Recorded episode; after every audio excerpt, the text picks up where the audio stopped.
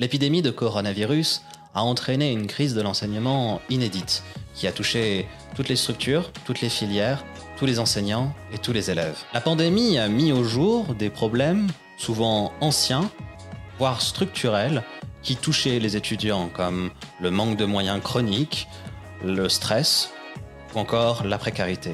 C'est notamment le cas des étudiants en école d'architecture. Dernier mois, plusieurs articles sur leur malaise sont sortis dans la presse. Pourtant, cela fait des années que leur situation est préoccupante. Aujourd'hui, nous vous proposons donc un focus sur les problèmes propres à cette filière si particulière, mais aussi sur les solutions qui sont proposées pour y remédier.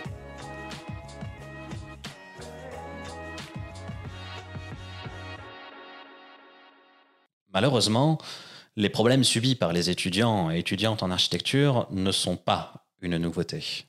Et comme je le disais en introduction, la crise sanitaire n'a fait qu'aggraver les choses. En octobre dernier, le pire a même fini par arriver. Un étudiant en deuxième année de l'ENSA Val-de-Seine a mis fin à ses jours. Après que la direction de l'école a annoncé la terrible nouvelle, un collectif d'étudiants a répondu avec un mail écrit au vitriol. Selon eux, le fonctionnement de l'école et sa culture de la charrette auraient joué un rôle dans cet acte désespéré, ajoutant que n'importe quel élève, qu'il soit psychologiquement fragile ou non, peut céder à la pression constante et traditionnelle des études d'architecture. C'est notamment à partir de ce moment-là que beaucoup d'étudiants ou anciens étudiants ont commencé à prendre la parole pour dénoncer les différentes pressions que peuvent subir les élèves en architecture. Sur les réseaux sociaux, nous pouvons notamment citer les comptes militants Balance ton archi et Balance ta charrette qui relaient des témoignages sur les surcharges de travail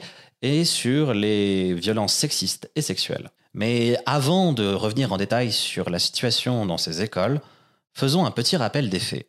En France, il y a 22 écoles qui délivrent le diplôme d'architecte, dont 20 sont des écoles nationales supérieures d'architecture les ENSA. Ces écoles occupent une place centrale dans le monde de l'architecture en France, car elles forment plus de 90% des futurs architectes. Les ENSA ont la particularité de dépendre du ministère de la Culture et non de l'enseignement supérieur. Et oui, car jusqu'en 1968, l'enseignement de l'architecture était sous la coupe des beaux-arts. En 2019, elle comptait près de 20 000 étudiants et étudiantes. Parmi toutes les sources du malaise ambiant ressenti par les futurs architectes, une grande coupable revient régulièrement dans les témoignages, la culture de la charrette. Dans le milieu de l'architecture, le terme charrette désigne une période de travail intense juste avant un rendu important. Très concrètement, le mot de charrette renvoie au véhicule dont se servaient les étudiants des beaux-arts du XIXe siècle pour transporter leurs plans. Selon la légende, certains étudiants finissaient même de dessiner leurs plans sur la charrette. De nos jours, on n'utilise plus de charrette, mais la culture du surmenage demeure. Dans beaucoup d'écoles, l'esprit des ateliers des beaux-arts perdure. Et comme le faisaient jadis les maîtres d'atelier, certains professeurs demandent souvent à leurs élèves de reprendre à zéro des travaux, et ce, à quelques jours seulement d'un rendu. Les fins de semestre sont ainsi particulièrement difficiles dans les ENSA, notamment en ce qui concerne les projets. Dans les ENSA, les projets sont des unités d'enseignement mêlant théorie et pratique qui sont censés faire découvrir aux étudiants leur futur métier à travers la conception d'un projet architectural. En général, ces projets représentent la moitié des heures de cours et sont donc incontournables dans la bonne réussite d'une année. En 2018, l'Union nationale des étudiants en architecture et paysage, l'UNEAP, a mené une enquête sur le mal-être de ces jeunes. Dans les 5000 réponses reçues, 66% des étudiants confirment l'existence dans leur école d'une culture de la charrette. Une culture de la charrette considérée comme épuisante, éprouvante et banalisée. Les conséquences sur la santé physique et mentale sont édifiantes. Stress, troubles alimentaires, perte de poids, perte de cheveux, troubles du sommeil, etc. 38% des répondants ont déclaré dormir moins de 4 heures par nuit la semaine précédant un rendu important. Et 75% ont déclaré que le stress avait un impact sur leur santé physique. Et depuis le début de la pandémie, beaucoup d'étudiants ont souffert du distanciel. En raison de l'isolement qu'il entraîne, mais aussi de la surcharge de travail qu'il peut engendrer. Et oui, car certains professeurs considèrent qu'à partir du moment où les élèves sont tout le temps chez eux, ils peuvent se permettre de leur donner plus de travail. Pour en savoir plus sur les dérives de la culture de la charrette, nous avons contacté Alexander Salahoun qui a lancé le compte Instagram Balance ta charrette. Il nous a notamment expliqué comment est-ce que la culture de la charrette arrivait à se perpétuer malgré sa nocivité.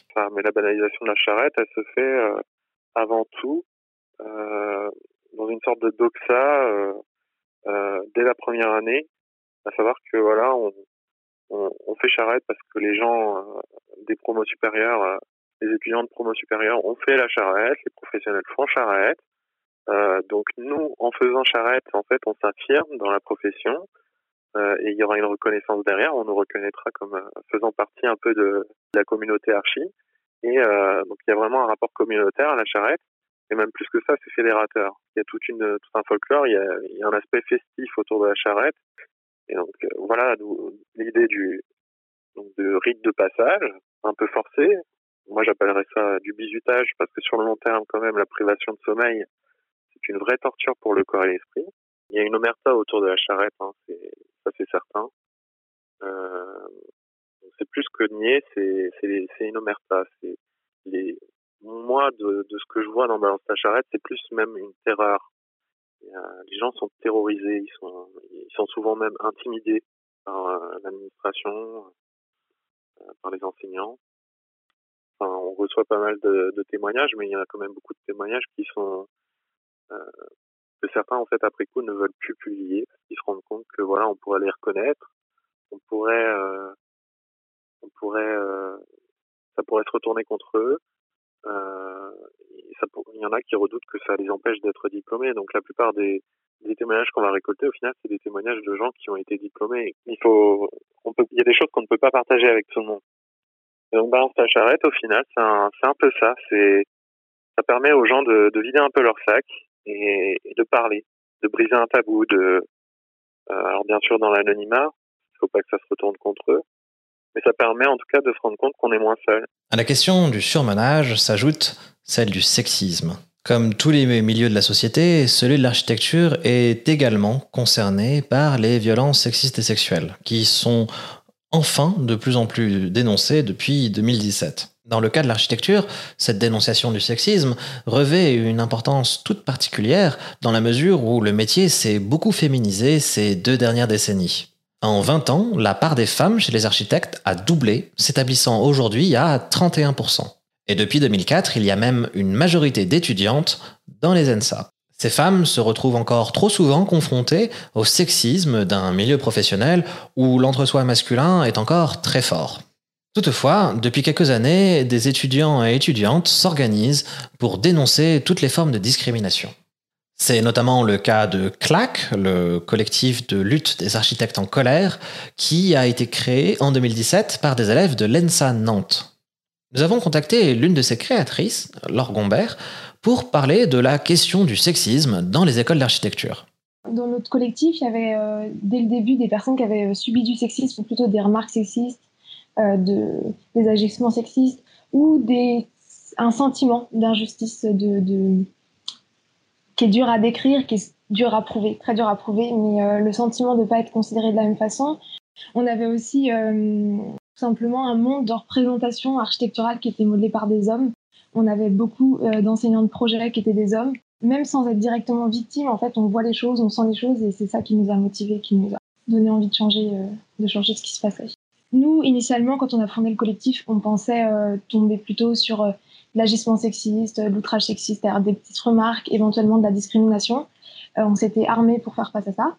Et c'est ce qu'on a fait dans certains cas. On a aussi dénoncé des climats peut-être un peu plus compliqués. Des climats sexistes généraux qui sont pas forcément orientés vers un étudiant, une étudiante, mais qui crée une ambiance qui est délétère pour tout le monde. On pensait qu'on resterait à ce stade-là, on va dire, des violences et des discriminations. Et malheureusement, parce qu'on commençait à en parler, parce qu'on rendait les choses visibles, euh, en fait, on, a, on s'est retrouvé face à des victimes euh, de violences euh, beaucoup plus graves, donc des victimes de viol, des victimes de harcèlement sexuel, d'agression sexuelle, et on les a accompagnées aussi comme on a pu dans leur démarche auprès de l'école et pour certaines dans leur démarche judiciaire on a des avancées, quelques avancées positives. Je pense que la plus grande, c'est quand même, il y a une certaine libération de la parole. une certaine parce qu'on dit toujours que même si on a l'impression qu'aujourd'hui tout le monde prend la parole, en fait c'est qu'une partie des victimes qui prennent la parole et la majorité reste silencieuse. Pour résumer, comme nous venons de le voir avec la question du surmenage et du sexisme, les étudiantes et étudiants en architecture doivent faire face à tout un ensemble de problèmes structurels qui jouent sur leur bien-être. Et fort heureusement, des associations et des écoles essaient de faire changer les choses. Pour avoir un aperçu des solutions proposées, nous avons contacté Lise Lebouille, la présidente de l'UNEAP. Suite à l'enquête qui a été réalisée en 2018 et dont les résultats sont parus en 2018, euh, les étudiants ont travaillé sur euh, une stratégie nationale de la santé et du bien-être dans les écoles d'architecture. Elle est euh, sortie en 2019 et elle a été présentée euh, au collège des directeurs euh, et elle a été elle a été soutenue par la direction de l'architecture au sein du ministère de la Culture. Cette, cette stratégie, elle proposait quatre axes développement la prévention et l'accompagnement comme premier axe, ensuite euh, le cadre de vie, la pédagogie, puis un observatoire qui permettrait de mieux comprendre ce qui se passe dans les écoles. Donc, euh, dans les trois premiers axes, euh, ça traite d'évolutions à mener dans les écoles. Par exemple, améliorer le suivi médical et psychologique des étudiants. Actuellement, c'est une rencontre médicale qui est prévue dans, dans le cursus, qui est obligatoire, pas plus.